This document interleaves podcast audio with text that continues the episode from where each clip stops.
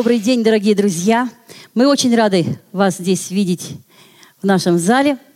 Мы приглашаем вас сегодня под зеленый абажур в клуб любителей поэзии. И наш вечер называется «Откуда такая нежность?». Сегодня у нас в гостях два поэта.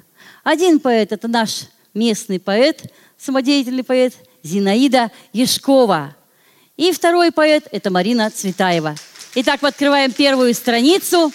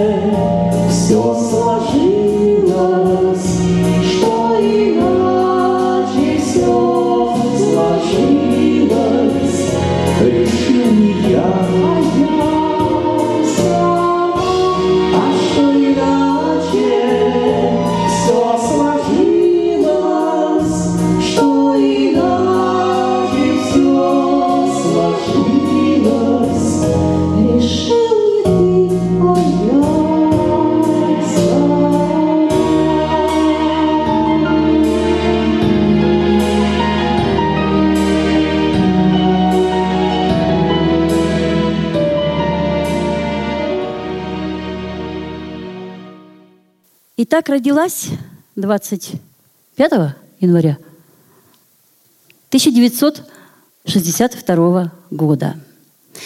Родилась в Омской области, Русско-Полянский район, совхоз Целины. Мама Нина и папа Андрюша в пятой последней дочке души не чаяли. Но, к сожалению, в три года – страшный недуг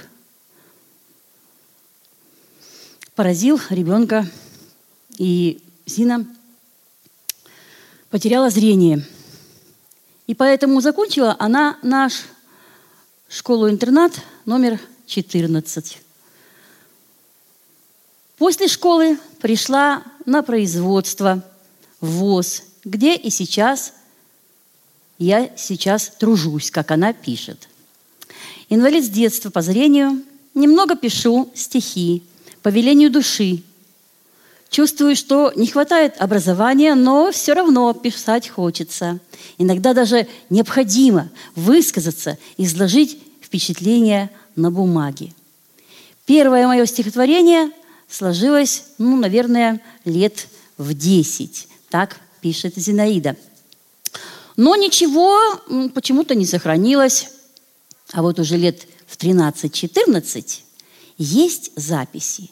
И одно стихотворение 1976 года рождения, то есть как раз 14 лет, э, у нас есть в этой маленькой книжице, которую сложила Зина.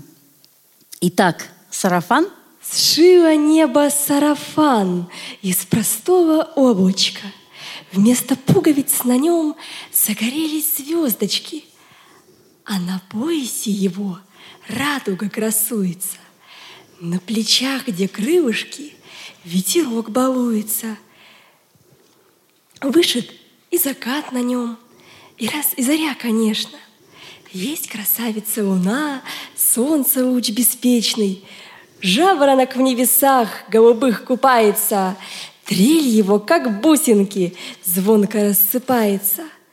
Длинноногие дождинки украшают весь подол, А по краюшку из снега кто-то кружева наплел. Правда, чудный сарафан, красота какая! Лишь завидовать могу, в небеса взирая. Вот такое красивое стихотворение. Ну, а детство прошло в деревне совхозе Целинном. И, конечно, когда приезжала на каникулы, все время хотелось домой, все время хотелось увидеть маму. И о том месте, где родилась, появилось стихотворение «Город и степь». Мы попросим саму, самого автора прочитать это произведение. Толкнула в бок царя Морфея богиня утренней зари, а степь еще в истоме млеет, все медлит, медлит до поры.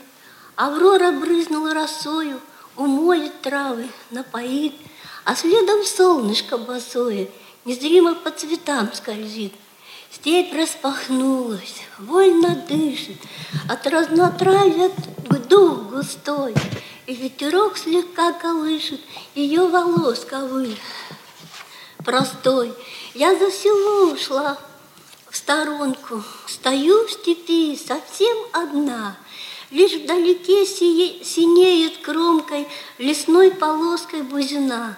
Такой простор, вокруг приволье, что вспоминаю про орла, и руки скинула невольно, как будто это два крыла. Хоть я далеко ушла в, в раздолье, назад не хочется идти, вокруг сплошное цветнополе, чебрец, ромашки, васильки. Это земля моя родная. Я здесь когда-то родилась, и только я, наверное, знаю, что с этим полем я срослась, что здесь село мое терялось в пшеничном море золотом, горячим хлебом измерялось его богатство и трудом. От первой борозды целинной ушли в историю года, шумит листвою тополинной село, где стыла степь всегда. Моя дорога неизбежно слилась с проспектом городским. Омск был мне городом надежды и остается пусть таким. Он властелин мой и любимый, и степь влади, владычица души, в судьбе моей незаменимый, но зов села не заглушит. Вот такое красивое стихотворение.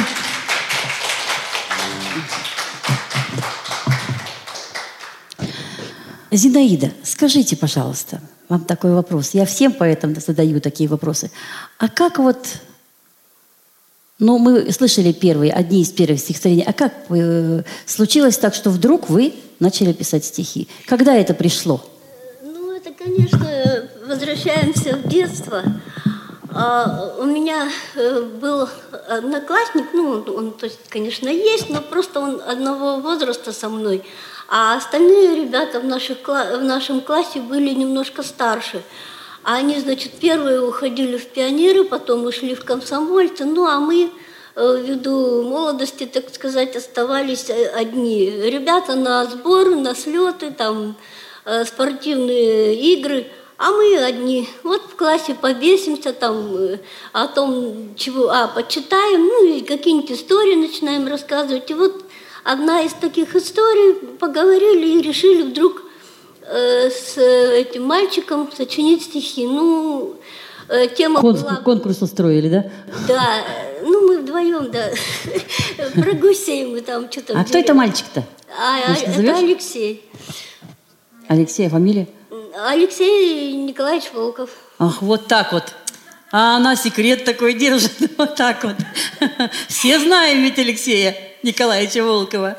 И в, класс... в зале у нас есть одноклассники Зины я так думаю. Так, и вот вы сочинили, и кто, побед... кто победил? Да, это мы сочинили, значит, у нас была тема про гусей, ну там, там типа трава, озеро, и как они возвращаются сами домой, знают дорогу. Ну и вот э, у Леши получилось лучше стихотворение, чем мое. Мое мне не понравилось. Ну, а, ну, конечно, а другим? То есть, а, то есть вы сами вдвоем решали, да, да кто это? вдвоем, конечно. Ну вот, так что зачин случился про гусей. Ну, а мы продолжим листать книжицу. И Татьяна Лапова сейчас прочтет стихотворение «Опять ты осень плачешь». Опять ты осень плачешь, сухой листвой шуршишь, В своих нарядных платьях все ходишь и грустишь. Зачем ты сеешь скуку, с мольбой в глаза глядишь? С необъяснимой мукой мне душу бередишь. Ты не жалеешь красок, на выдумке хитра. Сейчас денек прекрасный, хрустел ледок с утра. Бездумно расплескала с туманами кувшин. И что же ты искала, бродя вокруг осин? Зачем ты гонишь стаи и рано день гасишь? Рассеянной стала, не знаешь, что творишь. Ты успокойся, свыкнись, такой уж выпал час. Бывает осень в жизни, после весны как раз. И еще об осени. Это, наверное, как бы сказка. Итак, дети есть дети. Юлия Рябченко откроет нам эту страничку. Жила-была осень на свете, Бескрайний простор ее дом. Как водится, были и дети. Три сына росли день за днем. Один был сентябрь златокудрый, Запаслив и щедр и пригож. Как старший, серьезный и мудрый, Как не гляди, всем хорош. Носил он девчатам букеты, Корзинки румяных плодов. А главный сюрприз – бабье лето – приберегал для сватов. Второй же – октябрь чванливый, порывистый, редкий нахал, задиристый, даже дрочливый, все листья срывал и швырял. А третий – ноябрь некрасивый, осенний младшенький сын, то снежный, а то и плаксивый, такой уродился один – он скучный и нелюдимый, Солнцем поссориться смог. Рыщет, никем не любимый, Смотрит на все, словно волк. Такие вот разные дети У матери осени есть. А может, зима их приветит? Где было три, будет шесть. Конечно, у нее есть стихи и о зиме, о весне, о лете, но Э, стихи Зинаиды у нас очень много раз звучали э, вместе со, на складчину с разными поэтами. Под зеленым абажуром они звучат очень часто, но как автора мы сегодня видим ее впервые. И на концертах у нас очень часто звучат стихи. Вот «Россия», стихотворение э, «Город на Ами» или «Омску 300» где было ничего 300 лет назад, такое, такое есть стихотворение, мы очень часто включаем в программы ее стихи, стихи происшествия, то есть э, событийные стихи. э, очень часто звучат у нас. Но вот одно, которое не звучало еще нигде, сегодня мы не будем повторяться, то, что звучало раньше, мы не будем сегодня читать, а вот чего мы не слышали никогда, тогда мы и послушаем. И вот сейчас... Так, Рита, надо... Рита нам сейчас прочтет стихотворение или, или такую зарисовку, сюжет. Он был богатым и красивым. Он был богатым и красивым, в глазах светился добрый ум, был рослым, отличался силой, обычно был всегда угрюм, на людях он бывал немного, любил один сидеть в тиши, читал, мечтал узнать о многом, найти занятия для души. Не вились у него девчонки, друзья не звали никуда. Один возле бассейна кромки глядел, как плещется вода. У них в большом уютном доме жила ровесница его, служила горничной в хоромах, убрать, подать того сего. И он нечаянно влюбился. Она не возражала, нет. Он вдруг взбодрился, заискрился, поверил в чистоту их чувств. Он обожал дарить подарки, с ней проводил все вечера, или в беседах, в спорах жарких вдвоем сидели до утра. Он пел, она ему играла, смеялась, когда он шутил, и пледом ноги укрывала, боялась, чтоб не застудил. Его дела позвали в город, домой спешил вернуться он, вошел и слышит — Смех и говор, веселье, хохот, все вверх дном. Оторопел в недоумении и слышит вроде «Ну, давай, ну покажи нам, как он ходит! Ой, Боже, сейчас от хохота помру!» Вдруг двери с треском отворив, он и мчит в коляске по ковру. Она застыла, как кривлялась, от страха ноги отнялись, а через миг она валялась, цветком изломанным в пыли. Он сшиб ее своей коляской, с трудом поднявшись, подошел, сказал, «Ну что ж вы прекратили пляски? Ведь всем так было хорошо. Да, у меня больные ноги, но к людям я принадлежу, и я ничуть не хуже многих, пусть еле двигаюсь, хожу. А ты, любимая, умела, смертельно шутишь на показ. В твоем предательстве сгорело, что было лучшего у нас. Вот такая картинка. Может, не очень веселая, но реальная.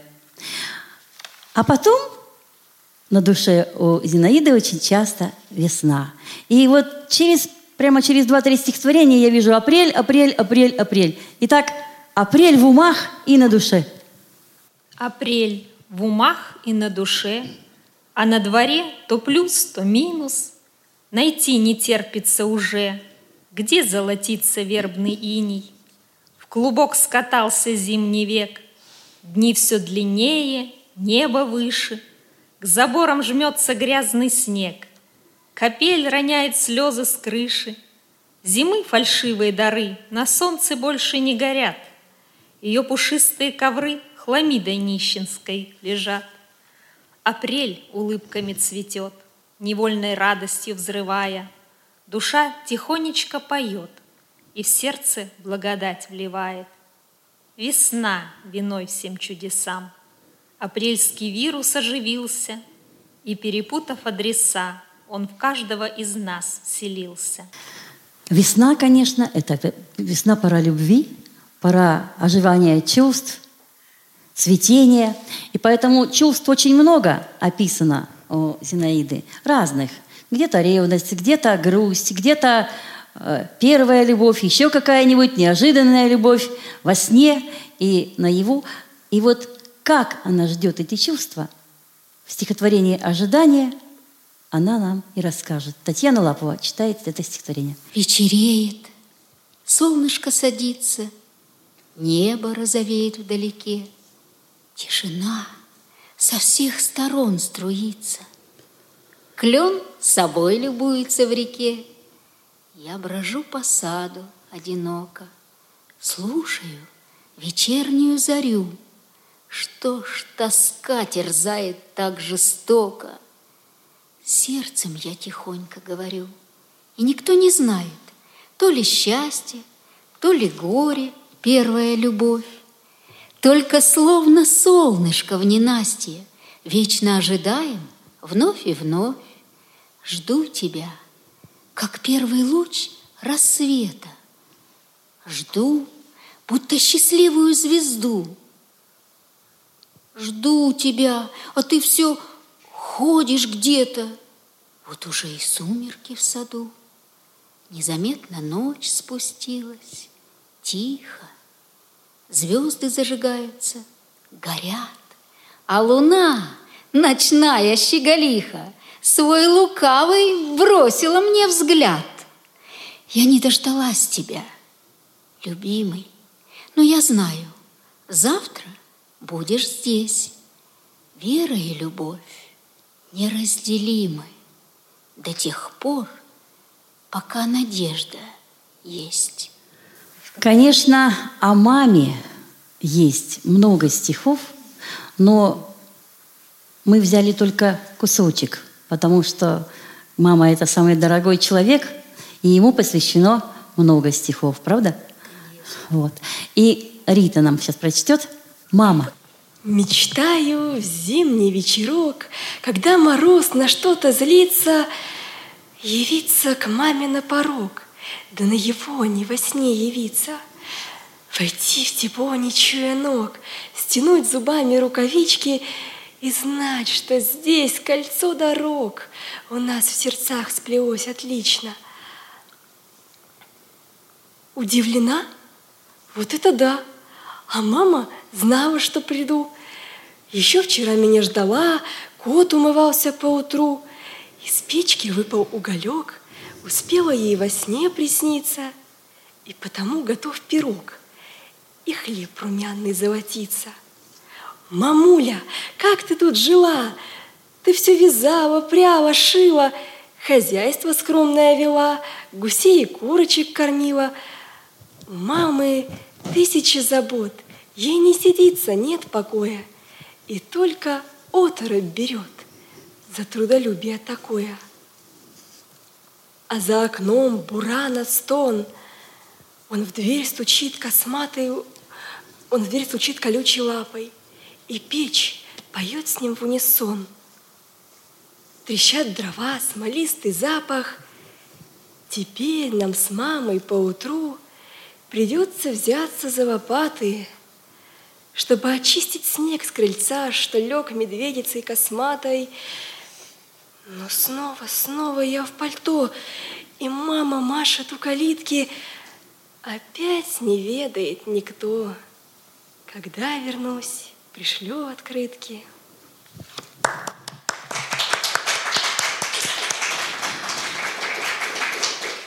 Так, открываем дневничок.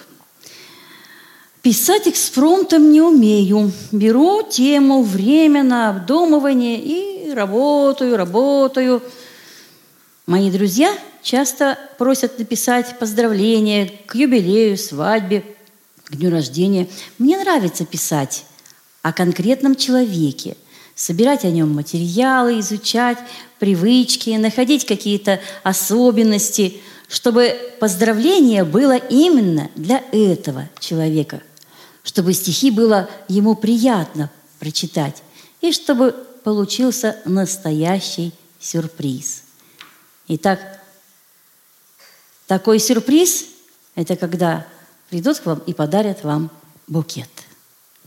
Букет Юлия Рябченко.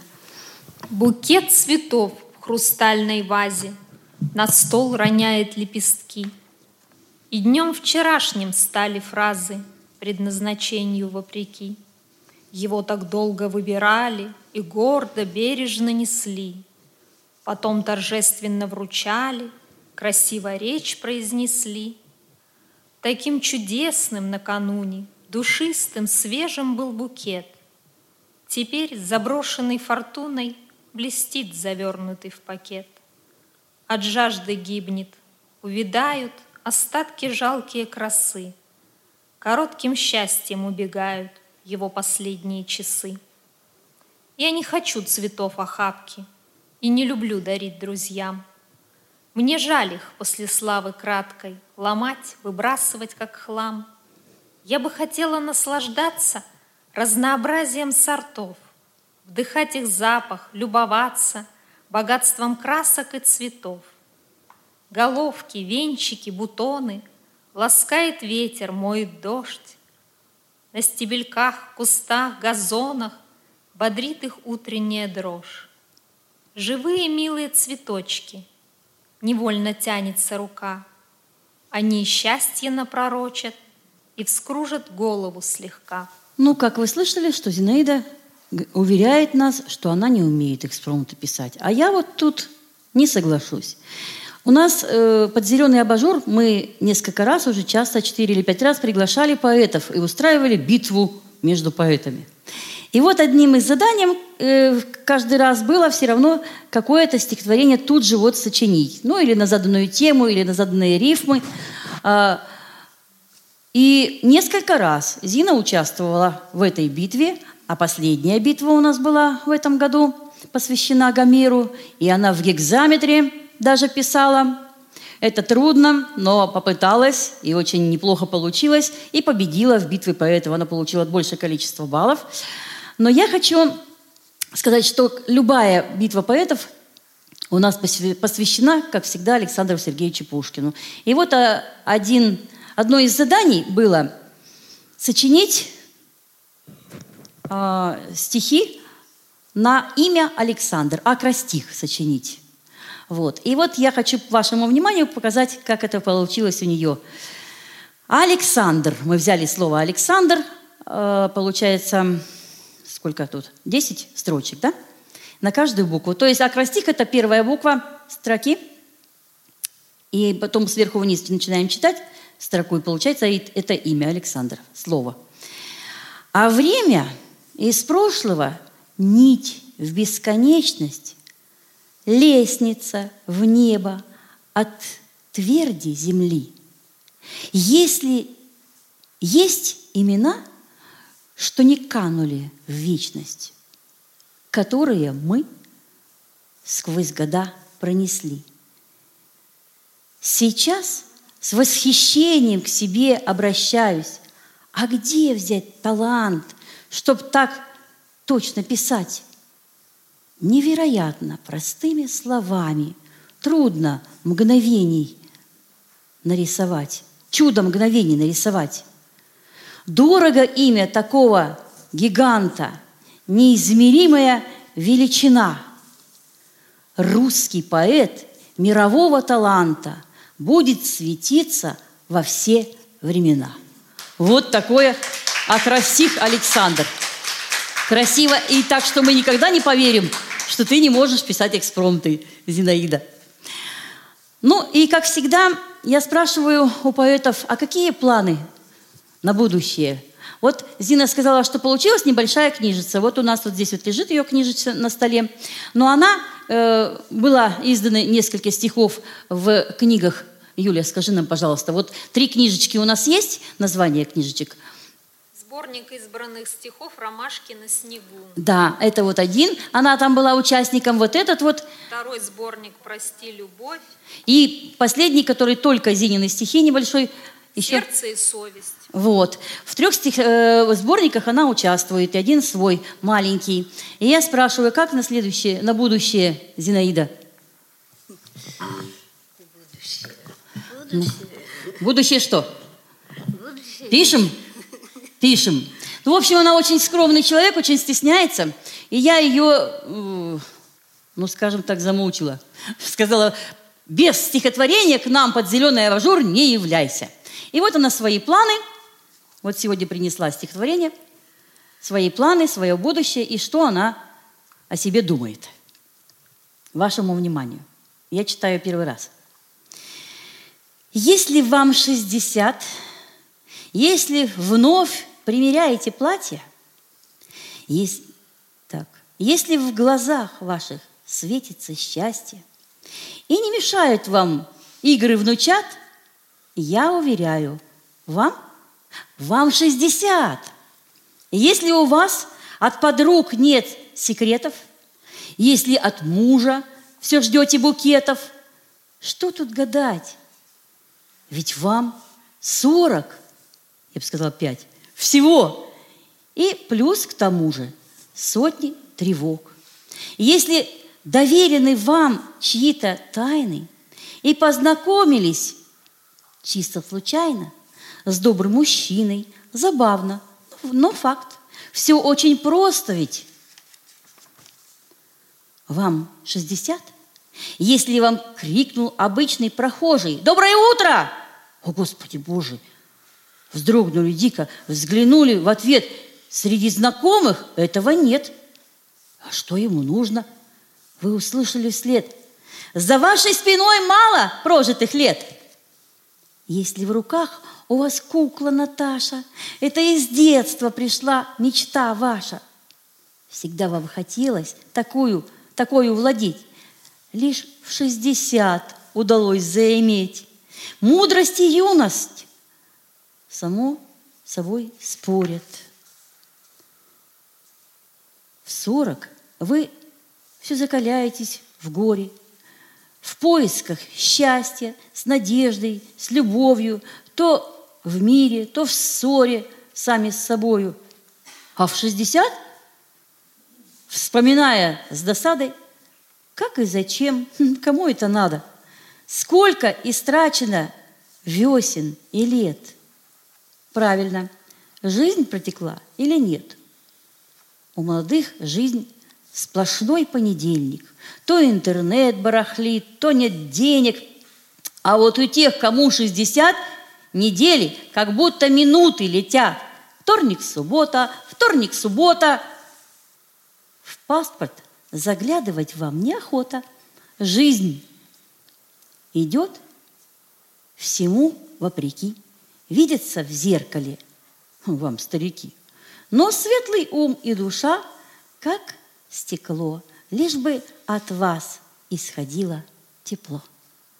Вот такие планы у нашего поэта. Да. Спасибо. Что ж, Зинаида Андреевна, мы очень рады, что вы побывали у нас сегодня под зеленым абажуром. Мы вам желаем творчества. Мы все стихи, которые записали, мы положим вам сейчас в вашу тетрадочку – чтобы они еще дополнились. Вот. И вы будете продолжать писать стихи, а мы их будем включать в наши концерты, в наши программы. Итак, как всегда, у нас заведено, все, кто приходит к нам под зеленый абажур, получают большую кружку, чтобы потом сесть с нами в самовар и пить чай. И за чашкой чая писать стихи. Спасибо, мои дорогие, спасибо за внимание, спасибо, что вы пришли и терпели мое творчество. Ну, мы с удовольствием слушали. И желаем Зинаиде творческих успехов.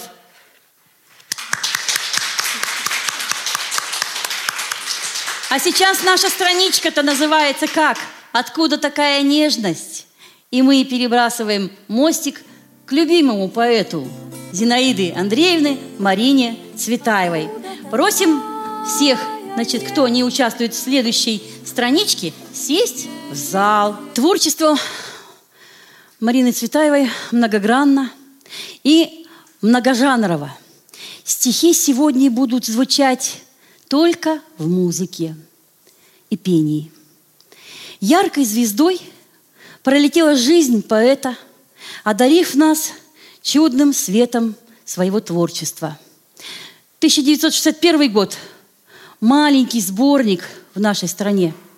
И только в 1988-90-х годах появляются первые печатные издания Марины Цветаевой в России. Биографы и литературоведы только с 90-х, 2000-х годов мы видим их работы. Раньше этого не было.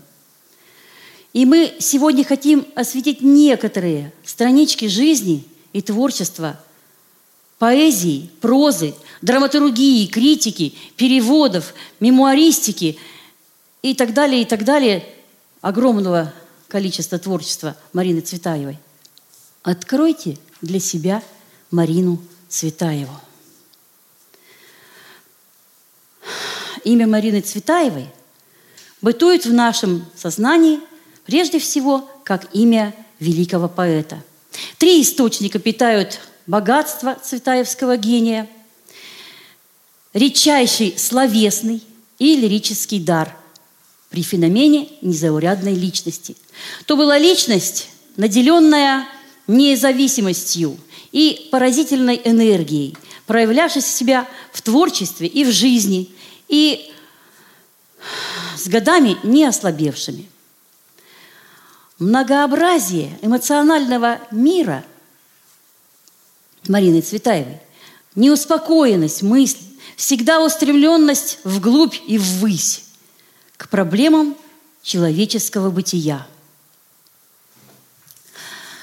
Родилась Марина Цветаева в 1892 году, 26 сентября, в семье профессора Московского университета, ученого, философа, человека мягкого нрава и неуемной энергии.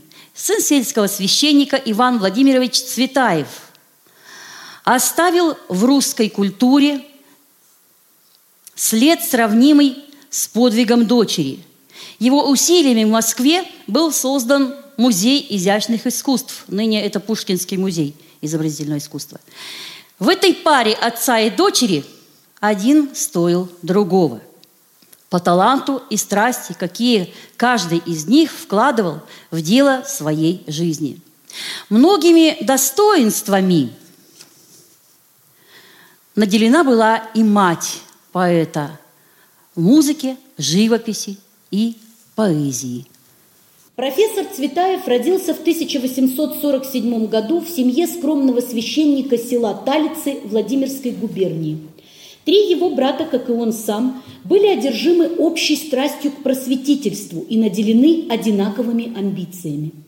Блестяще окончив Владимирскую семинарию, молодой честолюбец продолжил обучение в Киеве, поднимаясь все выше и выше по ступеням познания и, в конце концов, с блеском защитил на латыни диссертацию по древней истории.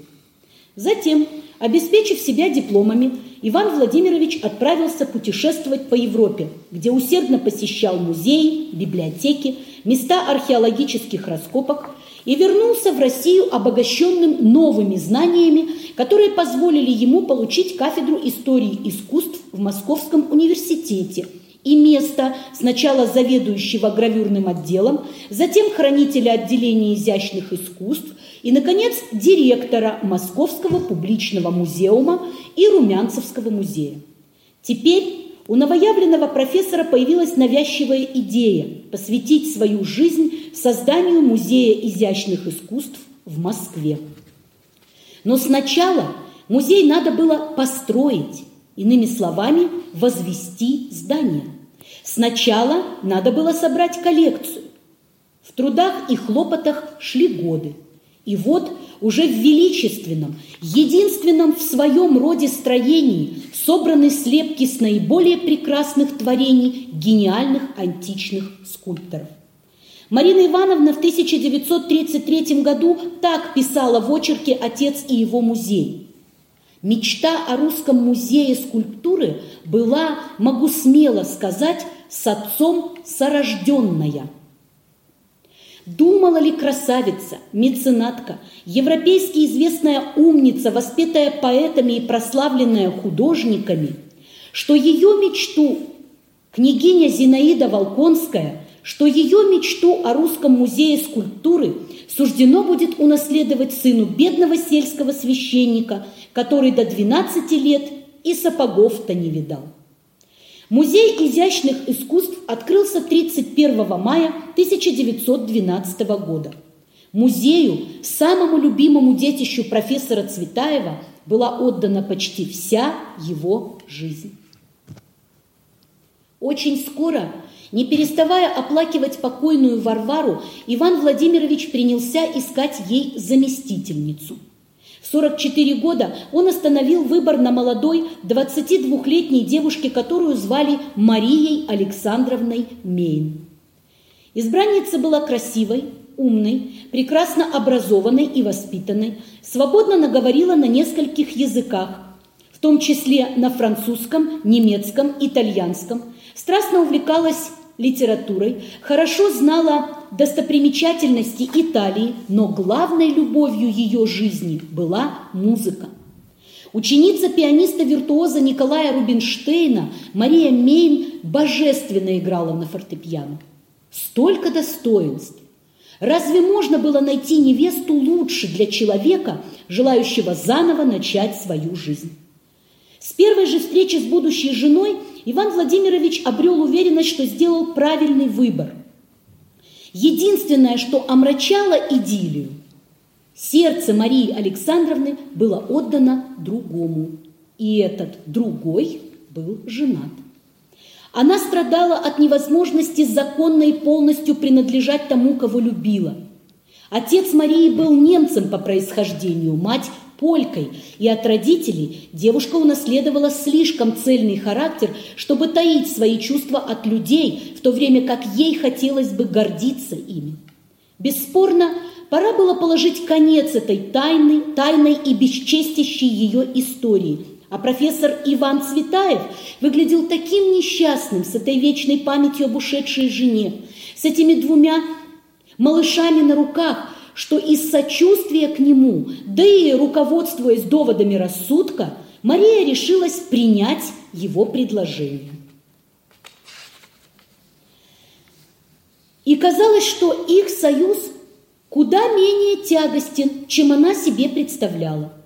26 сентября 1892 года, едва ли через год после венчания, Мария Александровна подарила мужу дочь Марину. Еще через два года настала очередь второй дочери, Анастасии. Не было у профессора Цветаева в деле создания музея более верной, преданной и деятельной сотрудницы, чем вторая его жена – Помогать музею было прежде всего духовно помогать отцу, верить в него, а когда нужно и за него. Казалось бы, с самого начала совместная жизнь Цветаевых складывалась удачно, но на самом деле появление на свет маленькой Марины повергло Марию Александровну в глубокое разочарование. Она ждала сына и хотела назвать его Александром. Девочка? Что ж, значит, придется принять крайние меры, чтобы можно было удовольствоваться тем, что есть. Надо поднапрячься, думала молодая мать, надо приложить как можно больше усилий, чтобы обогатить этот женский мозг всеми достоинствами, какие она мечтала увидеть в своем отпрыске, принадлежащем к сильному полу. Пусть ее девочка будет умной, как мальчик, мужественной, как мальчик, волевой, как мальчик. Так и случилось. Мы это все увидим и услышим. Ну, в общем-то, вы и знаете, что это был действительно мужской ум. Итак, мы обещали, что сегодня стихи у нас звучат только в музыке. Елена Фролова, стихи Марины Цветаевой в своих младенческих слезах исполняет Елена Соснова.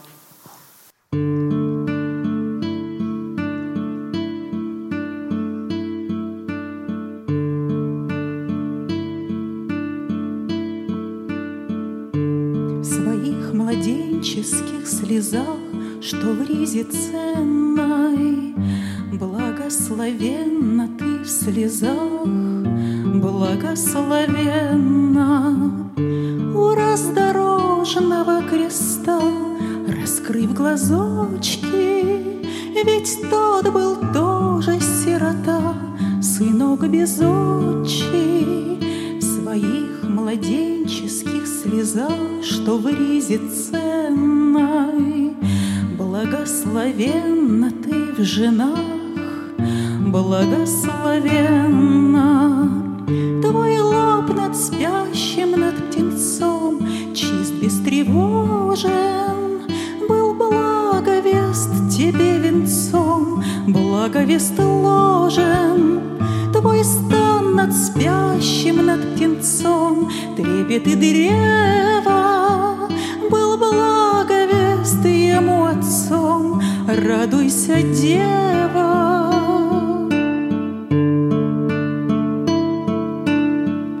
В его заоблачных снегах, что в ризе ценной, Благословенна ты в снегах, Мать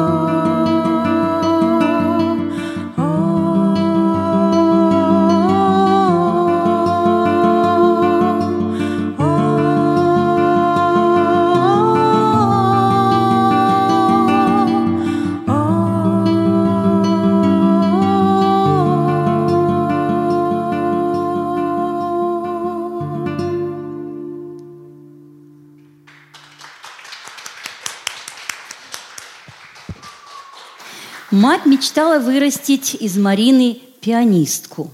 Но дочь с младенчества знала о себе нечто, чего не могла изменить. Марая рифмами нотную бумагу, другой ей не давали. Она вряд ли думала стать поэтом.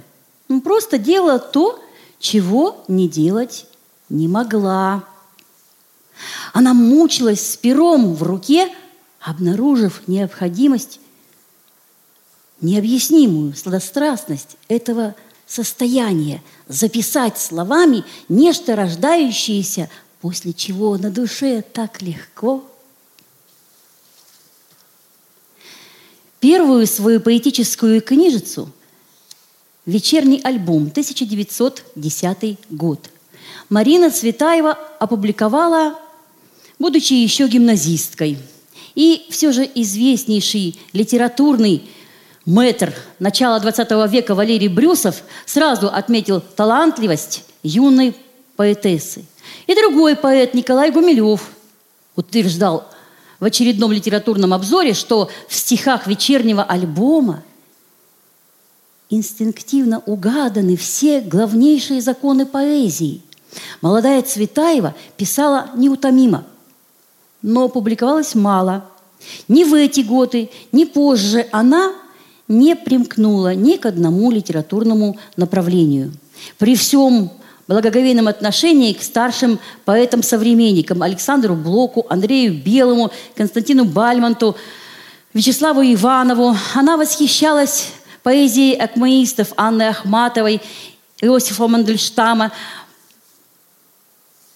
поэзией молодого футуриста Владимира Маяковского. Ее любимым другом стал поэт, художник и философ Максимилиан Волошин. Александр Иванов на стихи Марины Цветаевой «Милый друг». Для вас поет Алексей Волков. Маленький свет вот перед сценой выключите, пожалуйста, чтобы было видно видео лучше.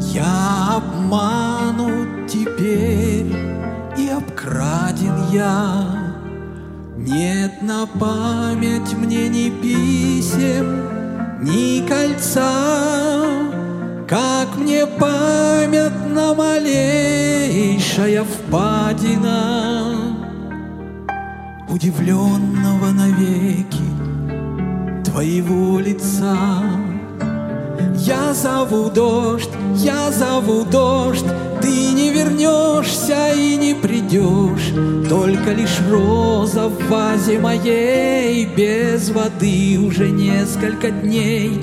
Я зову дождь, вчерашний дождь, Но не проходит предсмертная дрожь. Роза завяла в вазе моей уже несколько дней.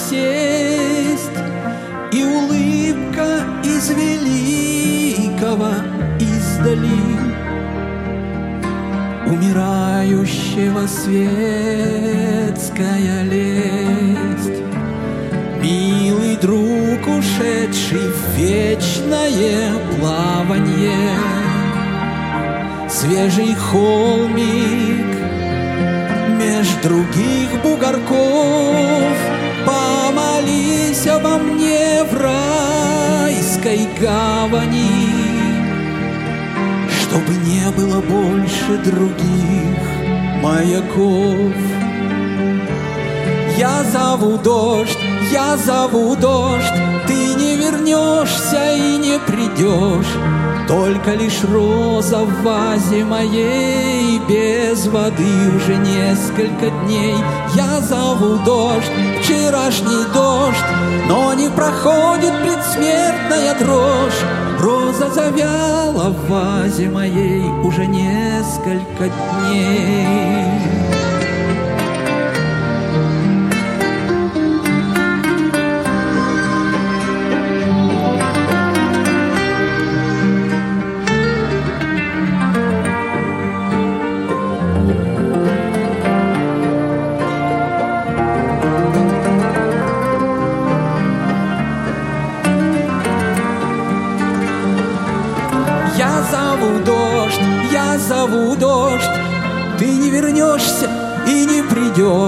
Только лишь роза в вазе моей, Без воды уже несколько дней. Я зову дождь, вчерашний дождь, Но не проходит предсмертная дрожь. Роза завяла в вазе моей уже несколько дней.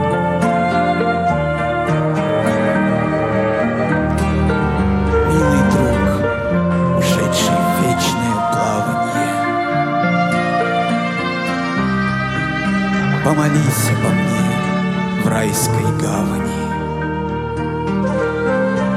чтобы не было больше других маяков.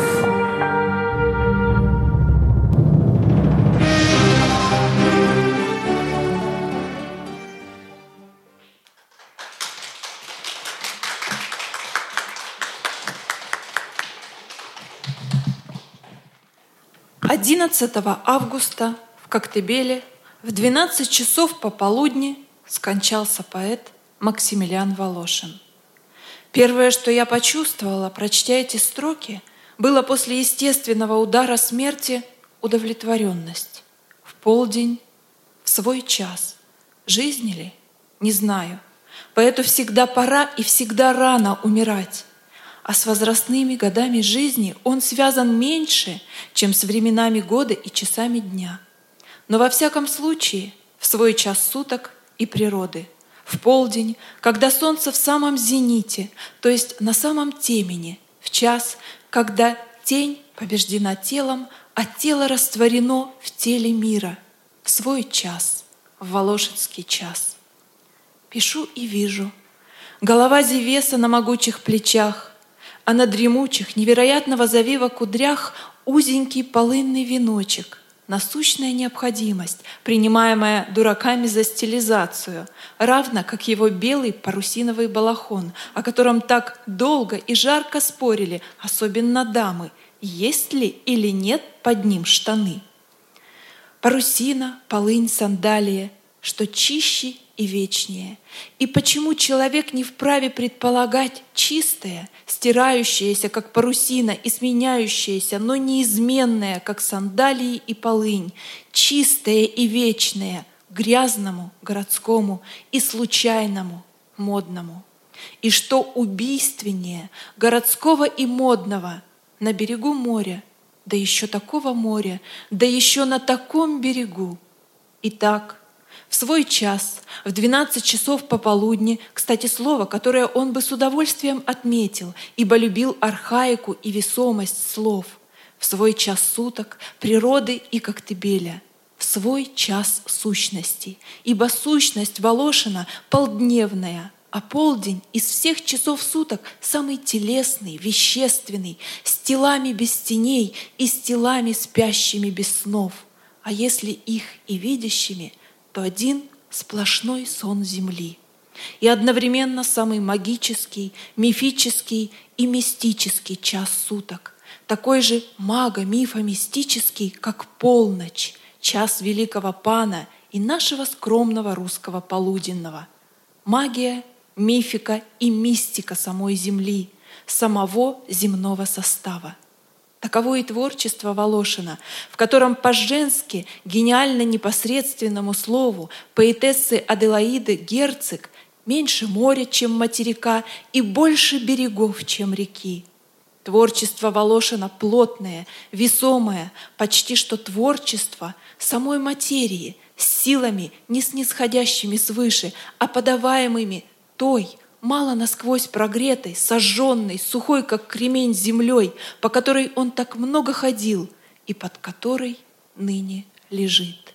Ибо этот грузный, почти баснословно грузный человек, семь пудов мужской красоты, как он скромно оповещал, был необычайный ходок, и жилистые ноги в сандалиях носили его так же легко и заносили так же высоко, как козьи ножки козочек неутомимый ходок, ненасытный ходок. Сколько раз он и я по звенящим от засухи тропкам или вовсе без тропок по хребтам в самый полдень с непокрытыми головами, без палок, без помощи рук, с камнем во рту.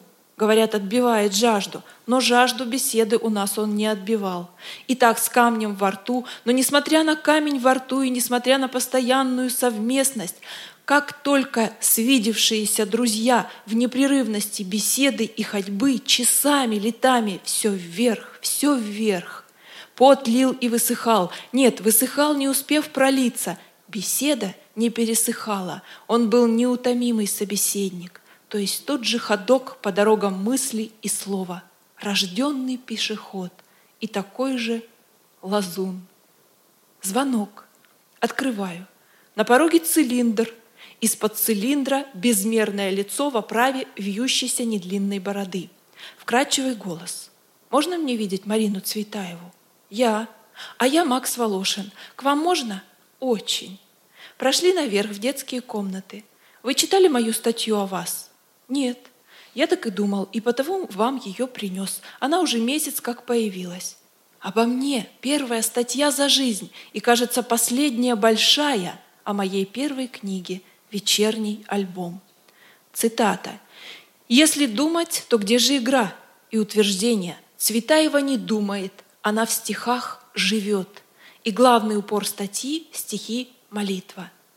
Ты дал мне детство лучше сказки, и дай мне смерть в 17 лет. Вся статья – самый беззаветный гимн женскому творчеству и 17-летию. Она давно появилась, больше месяца назад. Неужели вам никто не сказал? Я газет не читаю и никого не вижу. Мой отец до сих пор не знает, что я выпустила книгу. Может быть, знает, но молчит. И в гимназии молчат.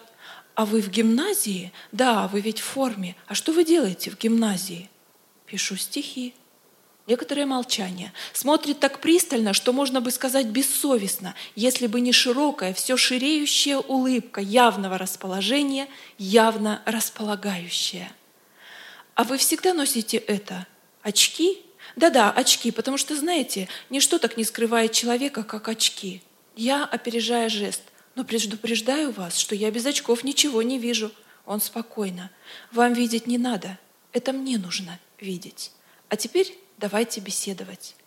И вот беседа о том, что пишу, как пишу, что люблю, как люблю, полная отдача другому, вникание, проникновение, глаз не сводя с лица и души другого. И каких глаз, светлых почти до бела, острых почти до боли. Так слезы выступают, когда глядишь на сильный свет, только здесь свет глядит на тебя — не глаз, а сверл, глаз действительно прозорливых, и от того, что небольших, только больше видящих и видных. Внешне же две капли морской воды, в которой бы прожгли зрачок. За какой бы зажгли? За что? Ничего. Такие брызги остаются на руках, когда по ночному Волошинскому саду несутся с криками «Скорей, скорей, море светится!» Не две капли морской воды, а две искры морского живого фосфора, две капли живой воды. Под дозором этих глаз я тогда очень дикою еще дичаю, не молчу и не смолкаю, сплошь личное, сплошь лишнее, о Наполеоне, любимом с детства, о Наполеоне II, о Саре Бернар, который год назад сорвалась в Париж – улыбаясь губами, а глазами сверля, слушает, изредка в перерывах моего дыхания вставляя. А Бадлера вы никогда не любили, а Артура Рембо вы знаете? Знаю, не любила, никогда не буду любить. Люблю только Растана и Наполеона Первого, и Наполеона Второго. И какое горе, что я не мужчина, и не тогда жила, чтобы пойти с первым на святую Елену и с вторым в Шенбрун. Наконец, секунду, когда я совсем захлебнулась, вы здесь живете? Да, то есть не здесь, конечно, а, я понимаю, в Шенбурне и на Святой Елене. Но я спрашиваю, это ваша комната? Это детская, бывшая, конечно, а теперь Асина. Это моя сестра Ася. Я бы хотел посмотреть вашу. Провожу. Комната с каюту, по красному полю золотые звезды. Мой выбор обоев хотела с наполеоновскими пчелами, но так как в Москве таковых не оказалось, примирилась на звездах. Как здесь тесно! Он уже совсем сдавленным голосом. У меня астма, и я совсем не переношу низких потолков, знаете, задыхаюсь. Осторожно свожу по узкой мезонинной лестнице. Кабинет отца с бюстом Зевеса на вышке шкафа. Сидим, он на диване, я на валике, я выше. Гадаем, то есть глядим, он мне в ладонь, а я ему в темя, в самый водоворот, волосоворот. Из гадания не слукавят, помню только одно. Когда вы любите человека, вам всегда хочется, чтобы он ушел, чтобы о нем помечтать. Ушел подальше, чтобы помечтать подольше. Кстати, я должен идти. До свидания, спасибо вам. Как, уже? А вы знаете, сколько мы с вами пробеседовали? Пять часов. Я пришел в два, а теперь семь. Я скоро опять приду. Пустая передняя, скрип парадного, скрип мостков под шагами, калитка. Когда вы любите человека, вам всегда хочется, чтобы он ушел, чтобы о нем помечтать. Это было все в августе. Живое о живом эссе Марины Цветаевой вы слышали сейчас. И сейчас Елена Фролова, август, теперь уже не проза, а стихи. Исполняет дуэт «Аврора».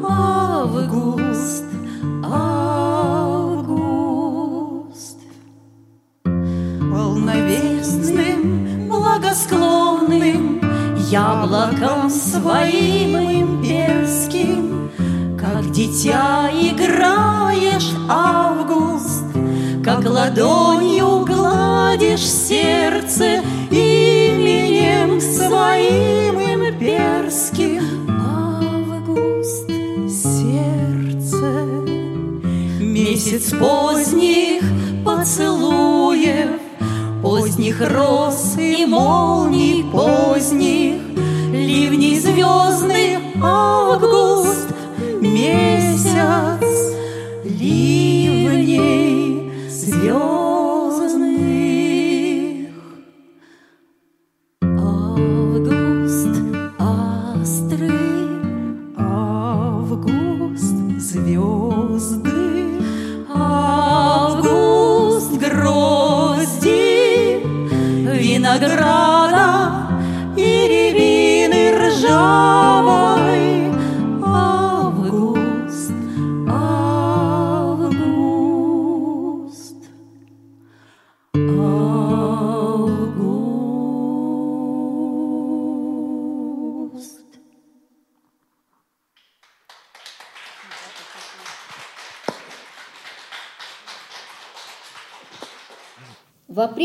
1911 года поездка в Гурзуф. Она отправилась одна к берегу Черного моря, на курорт. Вскоре после приезда в Крым Марину представили матери Волошины, у которой были там свои дома, и она сдавала их туристам. Пожилая дама пригласила Марину бывать у нее запросто, вместе с сестрой, даже отдохнуть несколько недель на живописной вилле в деревне Коктебель у подножия горы Карадак. Марина пришла в восторг от возможности провести каникулы в таких солнечных краях и поспешила приглашение принять. В Коктебеле ей нравилось все – синее небо, бесконечное сияние моря, тропическая растительность и разговоры с многочисленными художниками, посещавшими это курортное место. Однажды, прогуливаясь в одиночестве по пляжу, раскинувшемуся перед каменной, сложенной из сердоликов стенкой, Марина забавлялась тем, что собирала в песке разноцветные блестящие камешки. Позади нее, у края бежавшей вдоль моря дорожки, молодой человек, сидя на скамейке, любовался горизонтом. У него были светло-голубые, отливавшие серым глаза, бледное, исхудалое, почти болезненное лицо. Внезапно юноша предложил Марине помощь в поисках. Звук его голоса пронзил ее в самое сердце.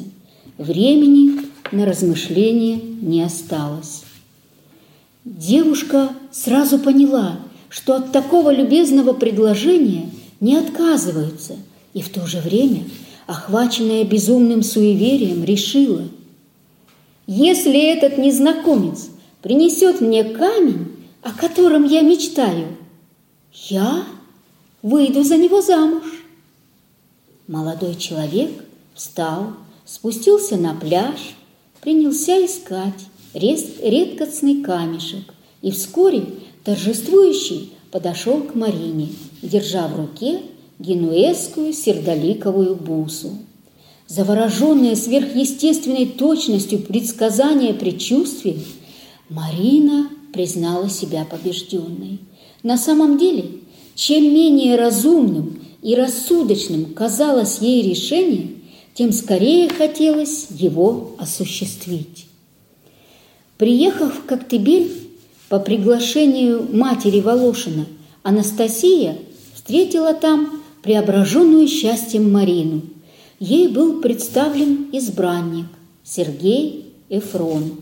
Юноше оказалось 17 лет, он еще не окончил гимназии и в Крым приехал, чтобы лечить начинающийся туберкулез.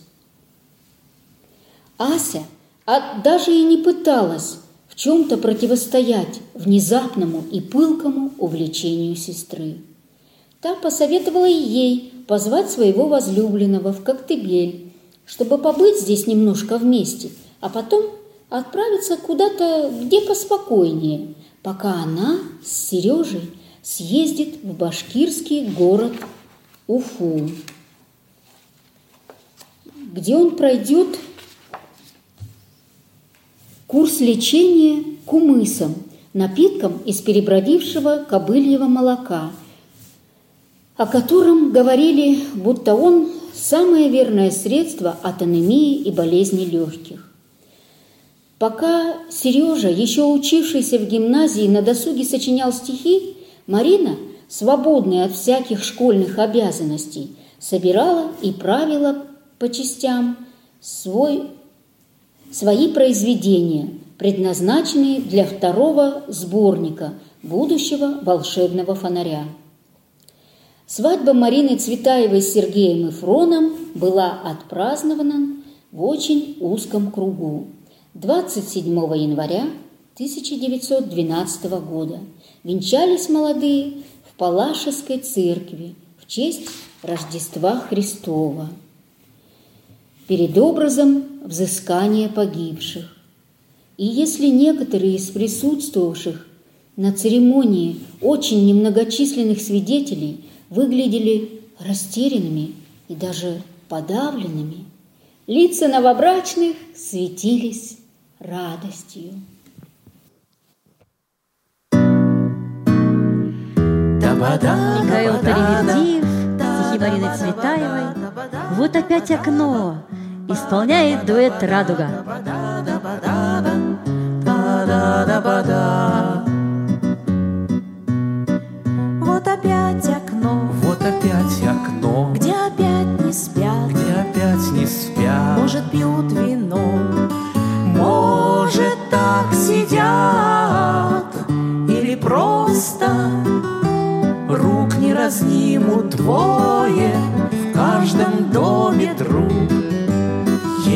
Есть окно такое. Крик разлуки встреч. Ты окно в ночи Может сотни свеч Может. Три свечи Нет и нету му Моему покоя и в моем дому. Завелось такое. Вот опять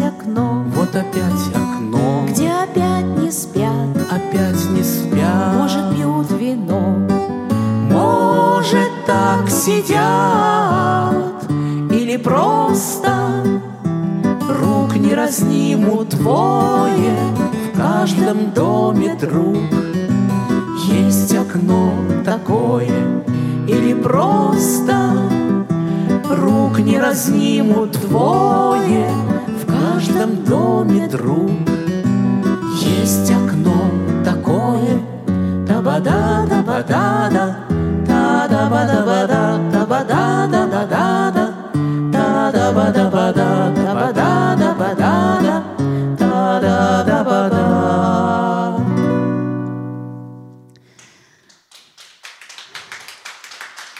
Спасибо.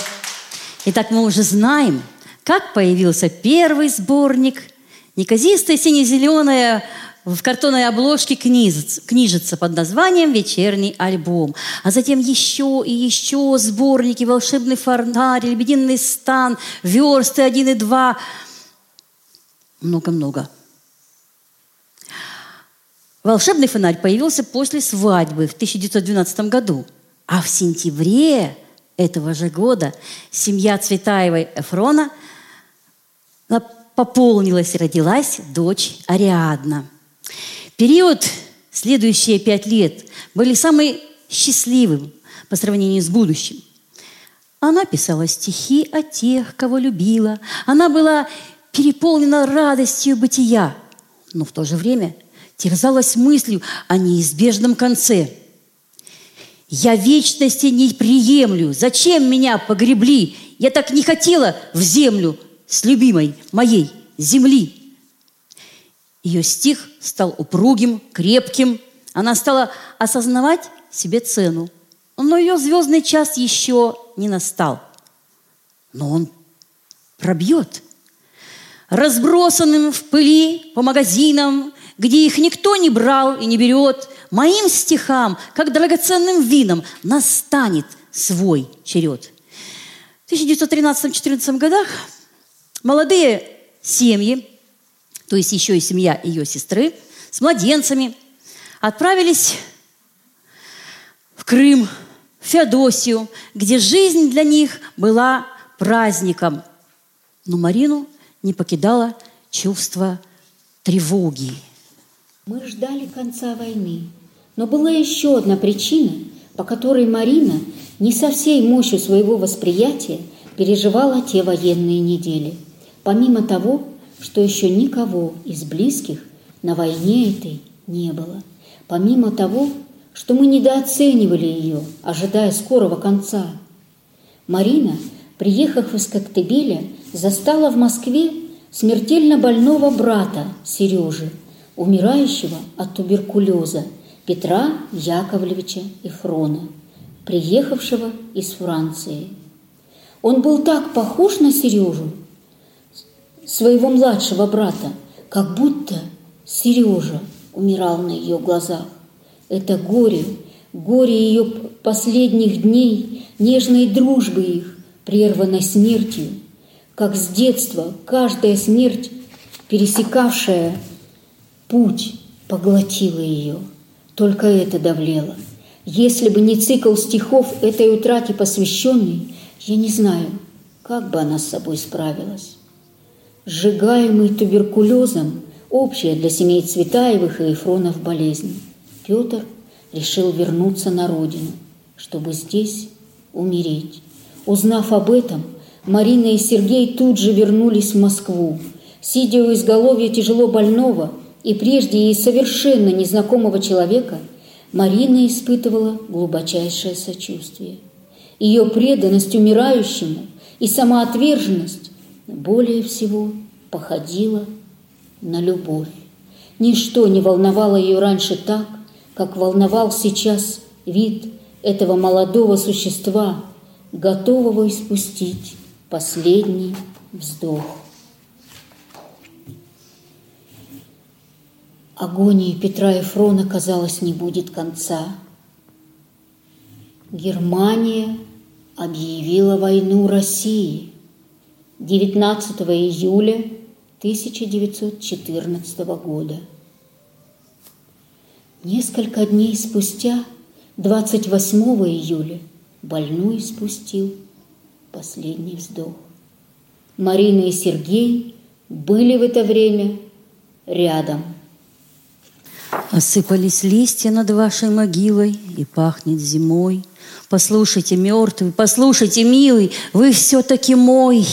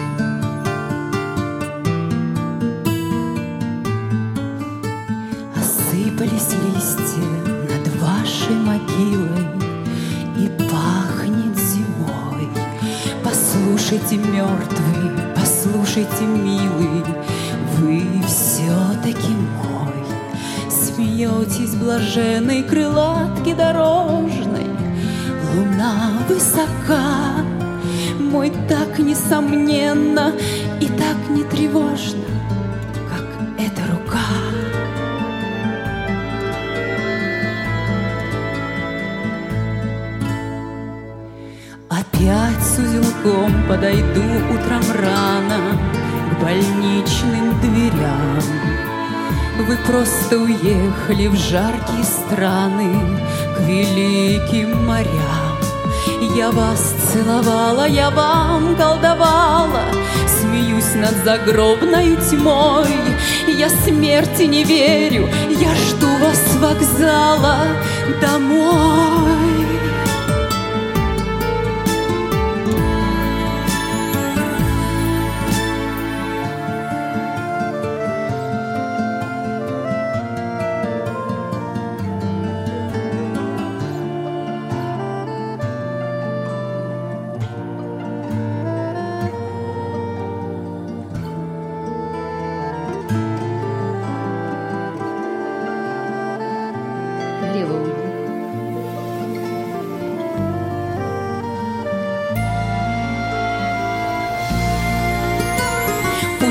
листья осыпались, смыты и стерты На траурных лентах слова И если для целого мира вы мертвы Я тоже мертва я вижу, я чувствую, чую вас всюду, Что ленты от ваших венков.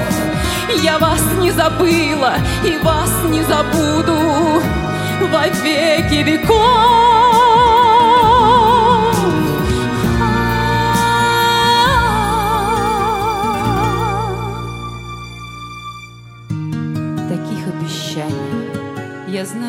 Бесцельность, я знаю читу,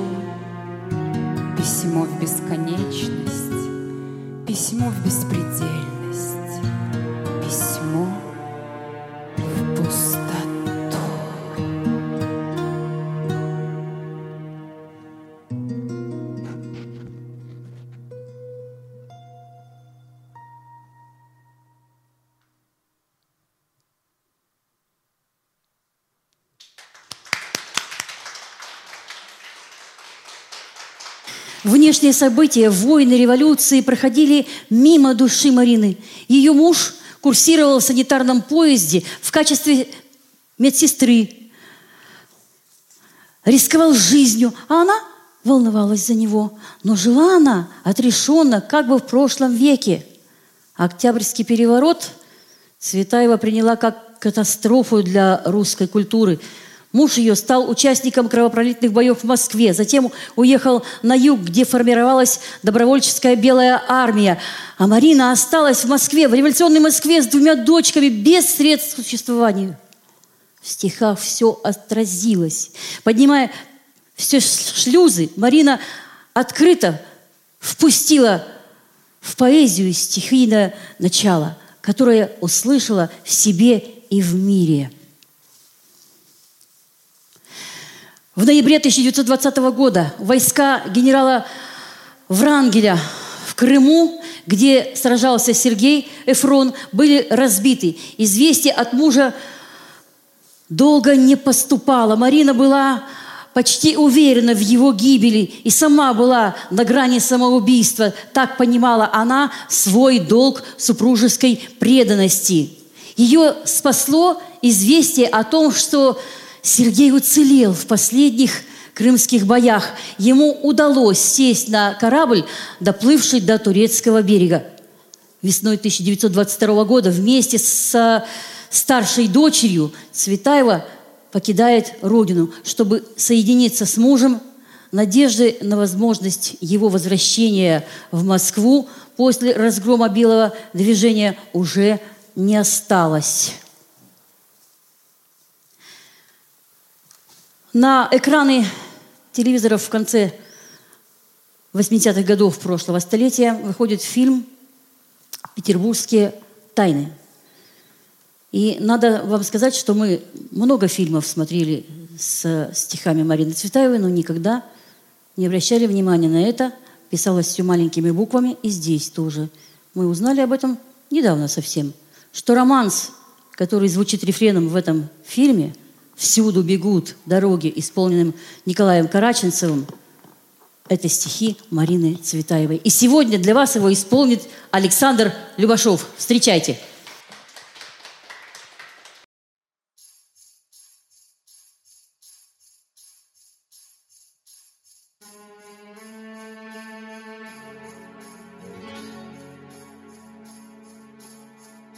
Всюду бегут дороги.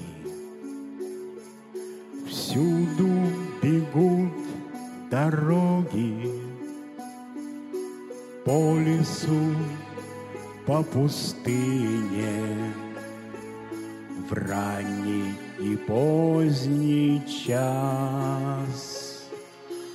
Люди по ним ходят, люди по ним ходят, ходят по ним дороги, ранний и поздний час. Кто на ветру убогий, кто на ветру убогий, всяк на большой дороге. Переодетый князь, треплются их отрепья, треплются их отрепья. Всюду, где небо синее, Всюду, где Бог судья. Так по земной пустыне, Так по земной пустыне, Кинув земную пажить, и сторонясь жилья. Нищенствуют и княжат, нищенствуют и княжат, каторжные княгини, каторжные князья. Вот и сошлись дороги, вот и сошлись дороги, вот мы и сшиблись клином. Темен, ох, темен час, это не я с тобою, это не я с тобою, это беда с бедою, каторжная сошлась.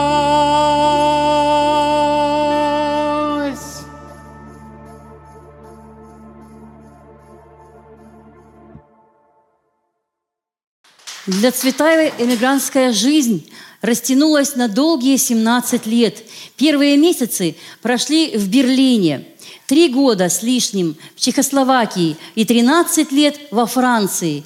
Эмиграция оказалась тяжким временем, неуют чужака среди аборигенов, безденежье, трудности быта. Но поначалу чужбина принесла Цветаевой литературную известность, ибо она привезла с собой рукописи пяти поэтических книг. И русские издательства в Берлине одно за другой выпустили их из печати. То были «Разлука», «Стихи к Блоку», «Психея», «Ремесло», «Царь-девица». Цветаевские стихи регулярно появлялись теперь и в самом авторитетном русском журнале, выходившем в Париже «Современные записки», и в журнале «Воля России», издававшемся в Праге. Из поэзии Цветаевой лестно отзывались известные русские литераторы Бальмонт, Андрей Белый, но то было в начале 20-х. Лирика, созданная Цветаевой в чешский период, составила замечательную книгу «После России», изданную уже в Париже в 1928 году. Здесь же были созданы поэмы «Крысолов», «Молодец», поэма «Горы», поэма «Конца» и пьеса «Тезей Ариадна». После рождения сына Георгия 1 февраля 1925 года семья переезжает во Францию, в Париж.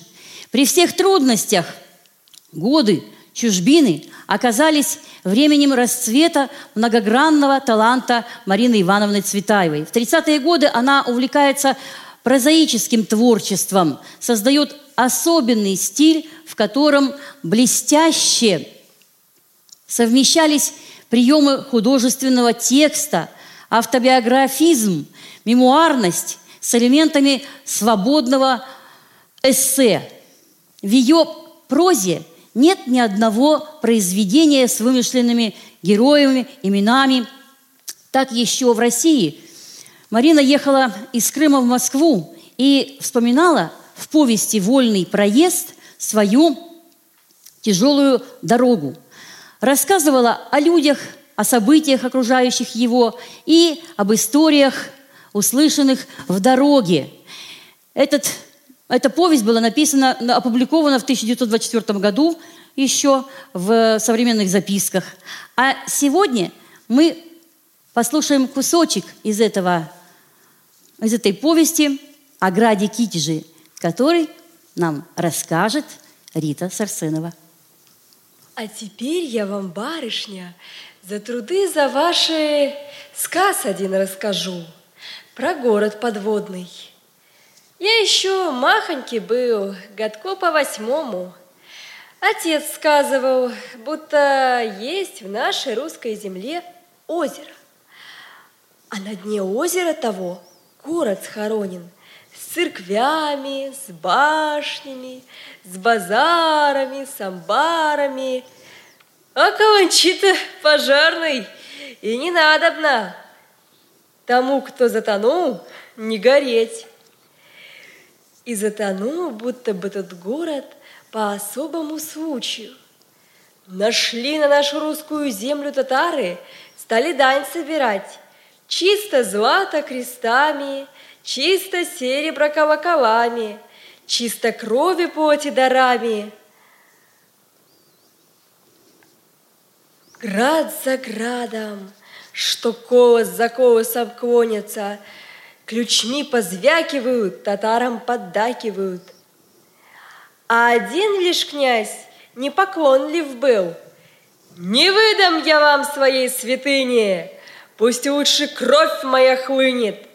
Не выдам я ей вам своей помоги, отрубите мне руки и ноги. Слышит, уж недалеко рать татарская, топота великий. Созывает князь всех городских звонарей – велит им изо всей силы мочи напоследок в колокола взыграть. Татарам на омерзение, Господу Богу на прославление. Ну и постарались звонарики. Меня вот только молодца не было. Как вдарят, как грянут, Аж вся грудь земная дрогом пошла. Поструились с того звону реки чисто серебра. Чем пуще звонари работают, тем круче те реки бегут. А земля того серебра не принимает, не впитывает.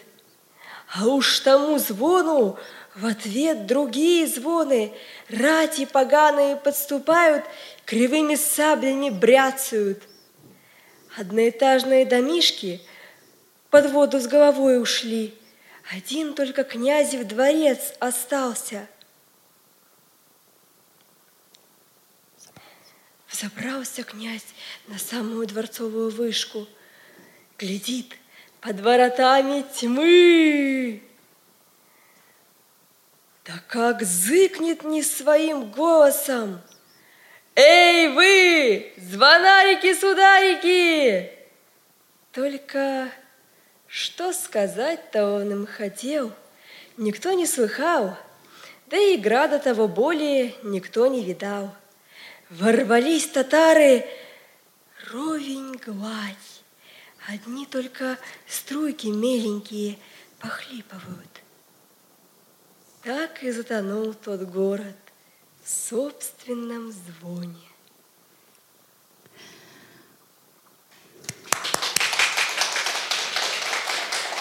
Эта проза многолика, как и поэзия. Здесь и воспоминания о детстве, и дневниковые зарисовки времени, и портреты современников, и свободные эссе на самые разные темы. Здесь размышления о времени, о себе, о дорогих современниках и о поэте, как о странной человеческой особи, осмысление прожитого и пережитого – к воспоминаниям о ранних годах своей жизни она возвращается в очерках «Мать и, муз- и музыка», «Сказка матери», «Отец и его музей». Тема детства присутствует и в доме у старого Пимена, и в истории одного посвящения, и в пленном духе, и в Наталье Гончаровой, и в моем Пушкине, ибо действие считает Цветаева, детство считает Цветаева знаковое время в формировании внутренней сути человека. Там развиваются его корни. В 1930-е годы один из за другим стали уходить из жизни современники, которых Цветаева знала и высоко ценила. Ее портреты зазвучали как своеобразный реквием. В год смерти Брюсова написан очерк «Герой труда». Сразу же после получения известия об уходе Волошина – «Живое о живом», которое мы сегодня кусочек слышали, тоже появляется это эссе. Андрей Белый – это «Пленный дух». Михаил Кузьмина «Нездешний вечер».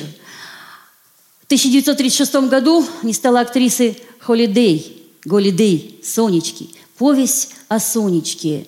Это 1937 год. Она бралась за перо, не примиряясь с утратой, чтобы не дать бесследно исчезнуть чуду необычной личности.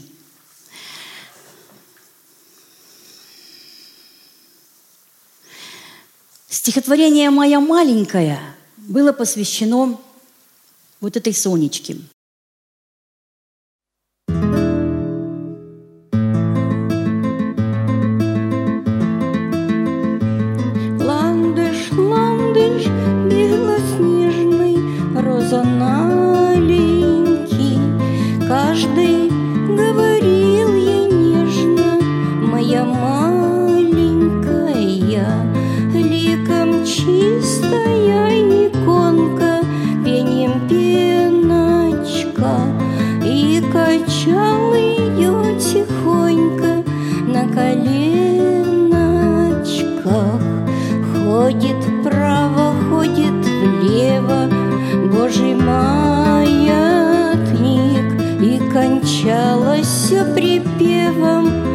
моя маленькая, И кончалась все припевом моя маленькая.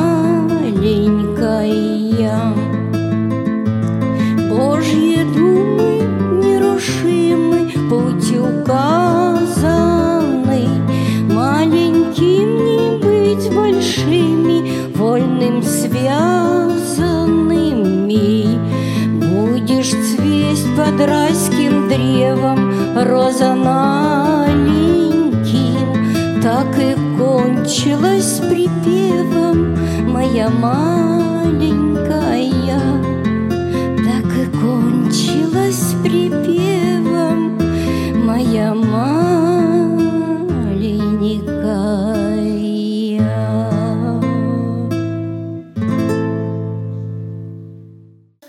А сейчас для вас Отрывок из повести о Сонечке, «Русалочка», так мы его назвали, прочтет Юлия Рябченко. Сонечка, а знаете ли вы сказку о маленькой русалочке? Это которая танцевала на ножах? Но ведь это же в тысячу раз легче, чем на утюгах, потому что это именно утюги, битюги. Это моя самая любимая сказка, Марина. Всякий раз, когда я ее читаю, я чувствую себя ею. Как ей хотелось всплыть, и как всплыла, и как увидела верхний мир, и того мраморного мальчика, который оказался мертвым, и принцем, и как потом она его оживила, и онемела, и как потом немая танцевала перед ним на ножах.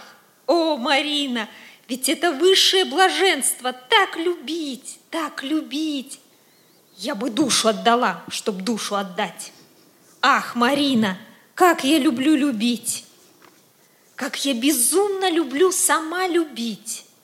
С утра, нет, до утра, в то самое до утра, еще спать и уже знать, что опять. Вы когда-нибудь забываете, что любите, когда любите? Я никогда. Ах, Марина, Марина, какие же они дикие дураки! Ну, те, кто не любят, сами не любят. Точно в том дело, чтобы тебя любили. Целый Гималай любви, Марина. Вы замечаете, как они все, даже самые целующие, даже самые как будто любящие, боятся сказать это слово. Как они его никогда не говорят. Ах, знаете, вы будете смеяться. Это была совсем короткая встреча в одном турне. Неважно, кто он, совсем молодой. И я безумно в него влюбилась, потому что он все время садился в первый ряд. И бедно одетый Марина не по деньгам садился, а по глазам. И на третий вечер так на меня смотрел, что либо глаза выскочат, либо сам скочит на сцену. Я говорю, двигаюсь, а сама все кашусь. Ну как? Сидит еще? Только это нужно понять, потому что это был необычный мужской едящий взгляд. Он был почти мальчик. Это был пьющий взгляд Марина. Движением, как на нитке, как на канате, притягиваю, наматываю его каждым словом. Он глядел, как завороженный. Это чувство должны знать русалки, еще скрипачи, вернее смычки, и реки, и пожары Марина – что вот-вот вскочит в меня, как в костер. Я просто не знаю, как доиграла, потому что у меня, Марина, все время было чувство, что в него, глаза в эти оступлюсь. И когда я с ним, наконец, за кулисами, за этими несчастными кулисами поцеловалась, я ничего не почувствовала, кроме одного – спасена. Это длилось страшно коротко. Говорить нам было не о чем. Сначала я все говорила, говорила – Потом замолчала, потому что нельзя, я не могу так, чтобы в ответ на мои слова только глаза, только поцелуи. И вот лежу я утром, да утром еще сплю, уже не сплю, и вдруг замечаю, что все это время что-то повторяю. Да, словами, губами. Слушалась. Знаете, что это было? Еще понравься. Еще чуточку, минуточку – секундочку, понравься. Нет, он не смог еще понравиться. И когда уже поезд трогался, потому что я на людях никогда не целуюсь, я поцеловала его розы в окне, потому что Марина, любовь любовью, а справедливость справедливостью. Он не виноват, что он мне больше не нравится. Это не вина, а беда. Не его вина, а моя беда бездарность. Он не смог еще понравиться.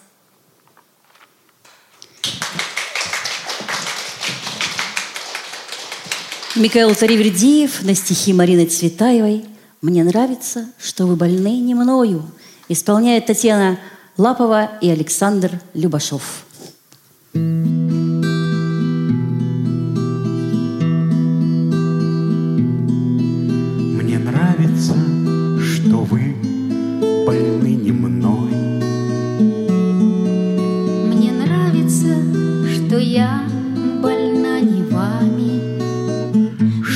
Никогда тяжелый шар земной Не уплывет под нашими ногами. Мне нравится, что можно быть смешной, распущенной И не играть словами. И не краснеть удушливой волной, Слегка соприкоснувшись рукавами. Спасибо вам и сердцем, и рукой За то, что вы меня, не зная сами, так любите. За мой ночной покой, за редкость встреч закатными часами, За наше негулянье под луной, За солнце не у нас над головами. За то, что вы больны, увы, не мной.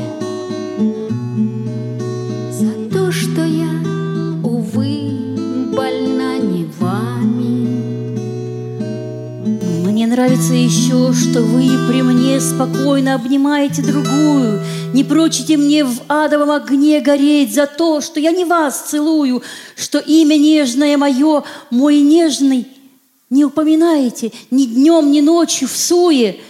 что никогда в церковной тишине над нами не пропоют над нами Аллилуйя. А вот теперь аплодисменты дуэту.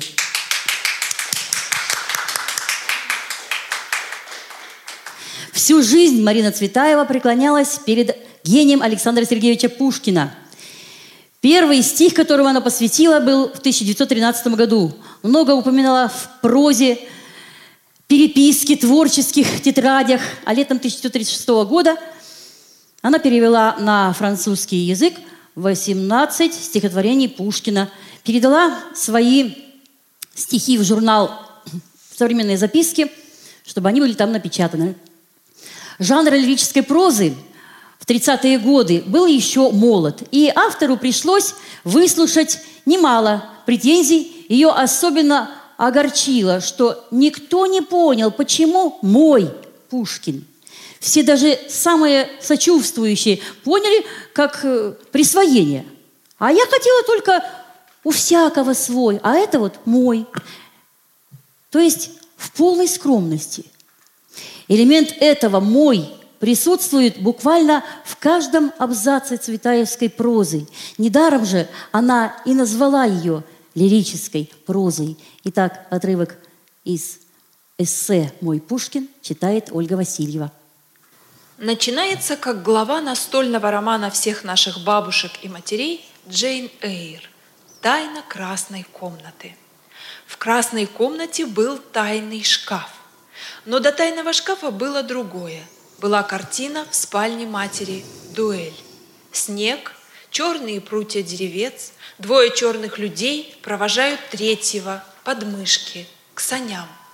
А еще один, другой, спиной отходит. Уводимый Пушкин, отходящий Дантес.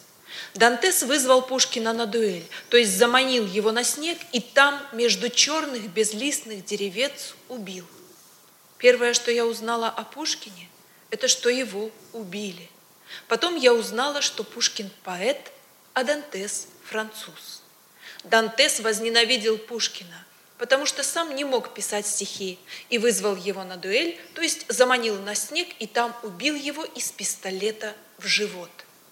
Так я трех лет твердо узнала, что у поэта есть живот. И вспоминаю всех поэтов, с которыми когда-либо встречалась, об этом животе поэта, который так часто не сыт и в который Пушкин был убит. Пеклась не меньше, чем о его душе. С пушкинской дуэли во мне началась сестра. Больше скажу, в слове «живот» для меня что-то священное. Даже простое «болит живот» меня заливает волной содрогающегося сочувствия, исключающего всякий юмор – нас этим выстрелом всех в живот ранили. О Гончаровой не упоминалось вовсе. Я о ней узнала только взрослой. Трагедия обрела величие мифа. Да, по существу третьего в этой дуэли не было. Было двое – Любой и один. То есть вечные действующие лица пушкинской лирики – поэт и чернь. Чернь на этот раз в мундире кавалергарда – убила поэта. А Гончарова, как и Николай I, всегда найдется. «Нет, нет, нет, ты только представь себе», — говорила мать, совершенно не представляя себе этого ты, смертельно раненый, в снегу, а не отказался от выстрела, прицелился, попал и еще сам себе сказал «браво», тоном такого восхищения, каким ей, христианке, естественно было бы, смертельно раненый в крови опростил врагу отшвырнул пистолет, протянул руку. Этим со всеми нами, явно возвращая Пушкина в его родную Африку, мести и страсти, и не подозревая, какой урок, если не мести, так страсти, на всю жизнь дает четырехлетний, еле грамотной мне. Черная с белым, без единого цветного пятна материнская спальня. Черное с белым окно, снег и прутья тех деревец, черная и белая картина «Дуэль», где на белизне снега совершается черное дело, вечное черное дело убийства поэта чернью. Пушкин был мой первый поэт, и моего первого поэта убили. С тех пор, да, с тех пор, как Пушкина на моих глазах на картине Наумова убили, ежедневно, ежечасно, непрерывно убивали все мое младенчество, детство, юность. Я поделила мир на поэта и всех, и выбрала поэта. В подзащитный выбрала поэта.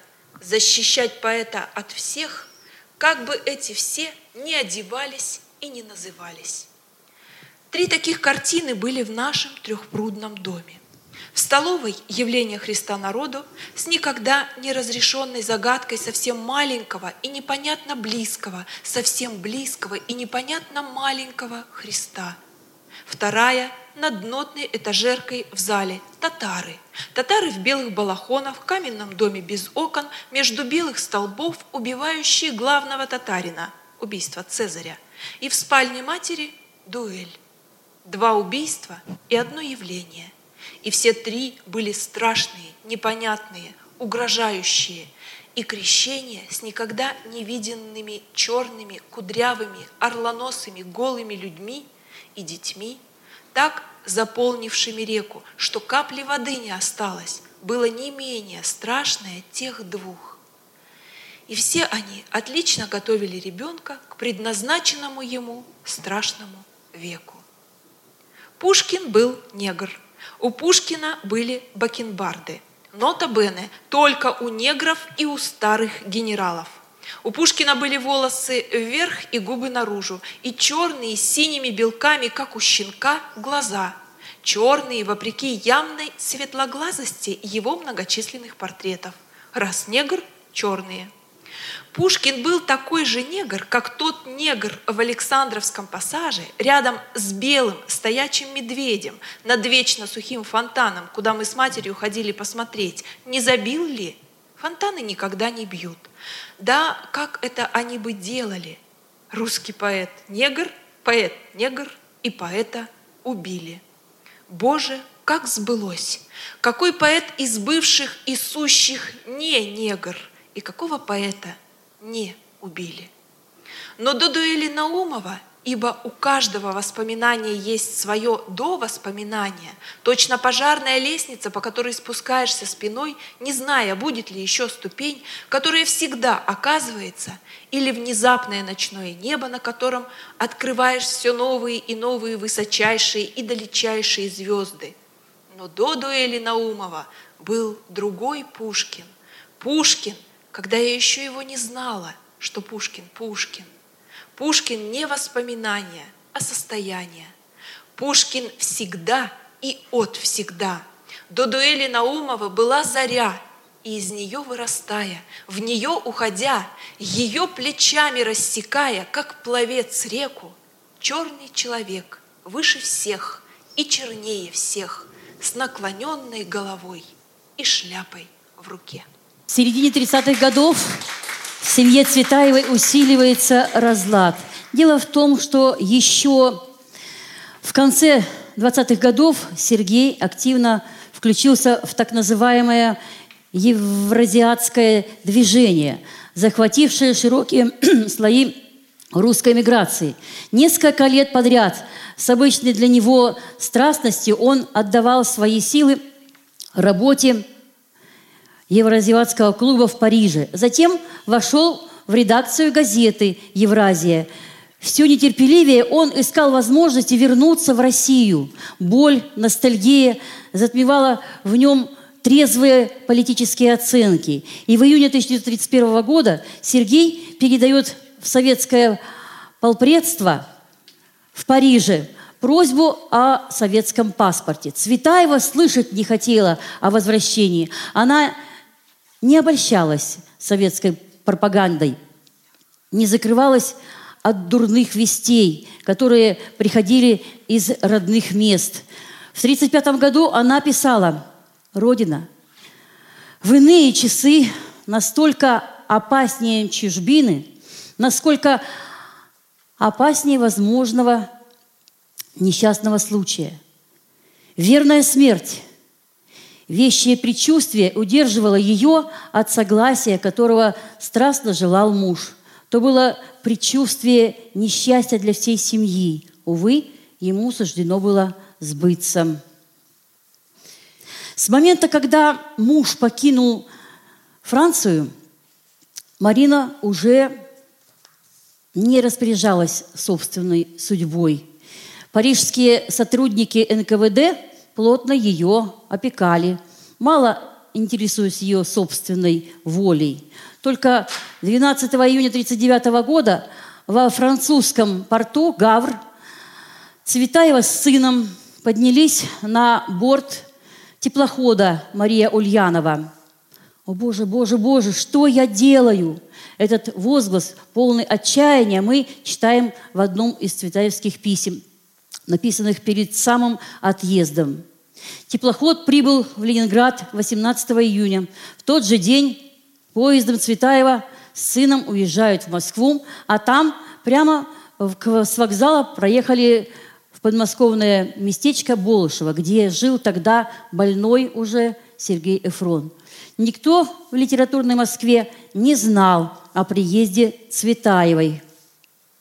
Только приехав, Цветаева узнала об аресте своей сестры и племянника, об аресте Мандельштама, Пельника, Бабеля, Святополка Мирского.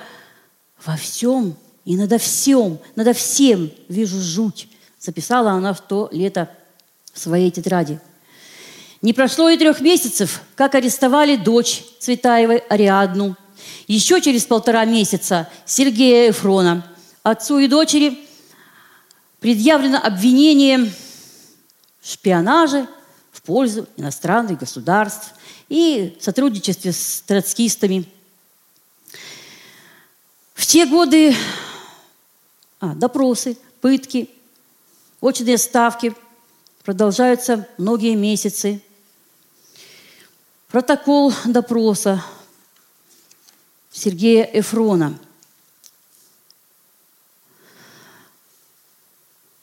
В архиве КГБ. Он держался с редким мужеством, отрицая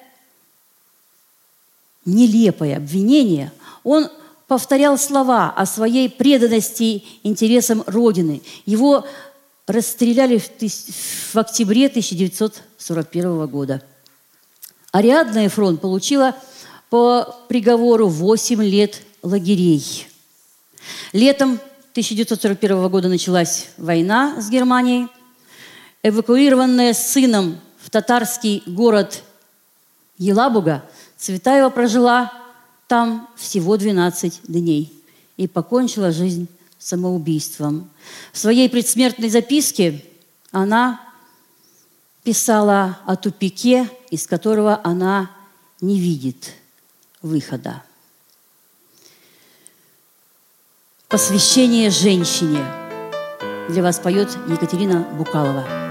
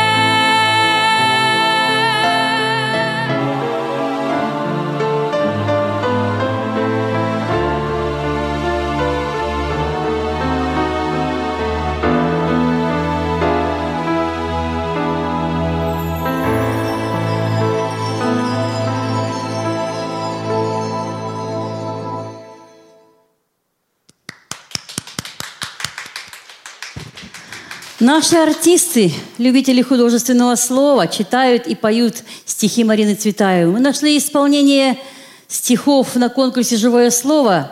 Анна Тыцкая исполняет «Еще вчера в глаза глядел».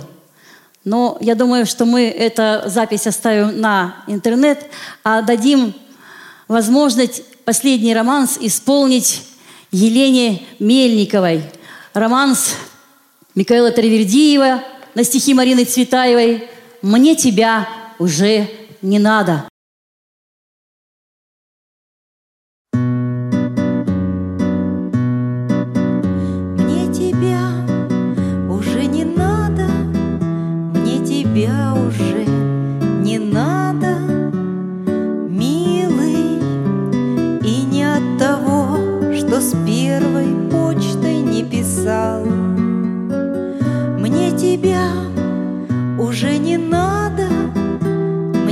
Тебя уже не надо, и не от того, что эти строки, писанные с грустью, будешь разбирать, смеясь, писанные мной одною, одному тебе впервые. Прочитаешь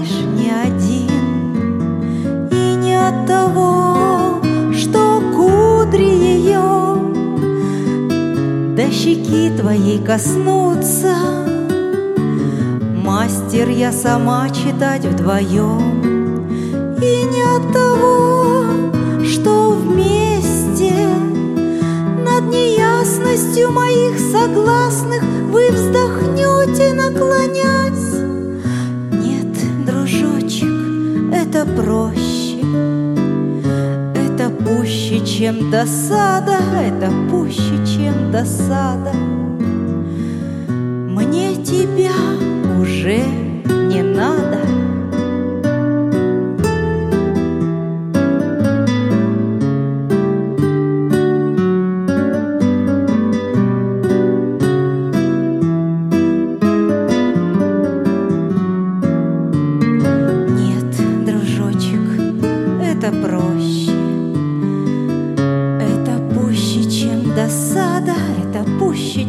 Чем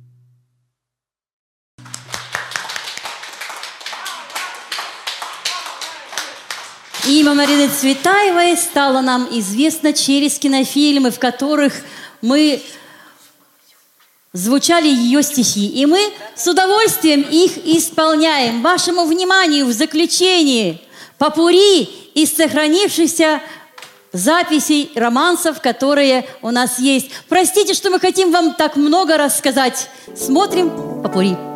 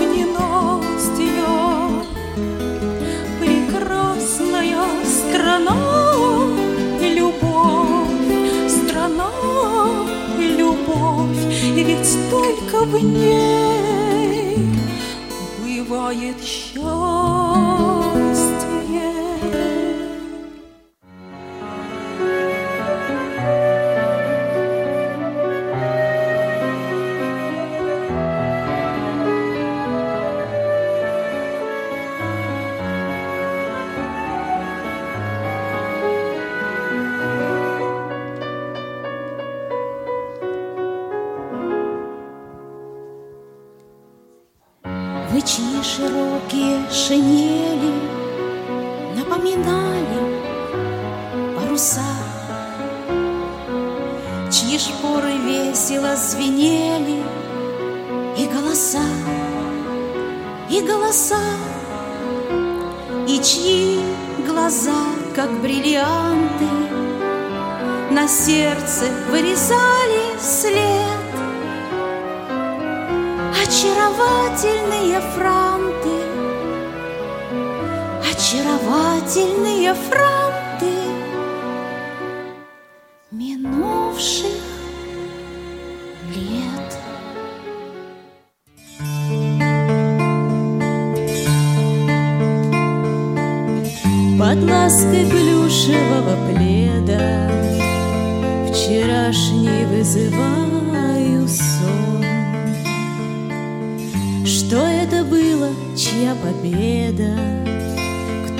побежден, кто побежден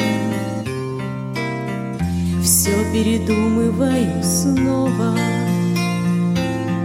Всем перемучиваюсь вновь. В том, для чего не знаю слова,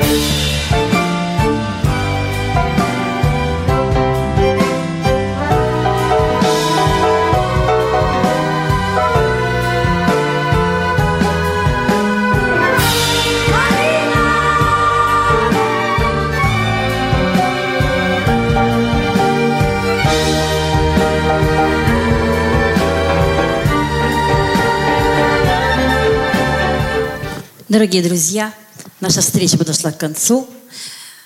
В интернете будут выложены музыкальные и поэтические номера, а полная версия будет выложена в аудиоформате. До новых встреч!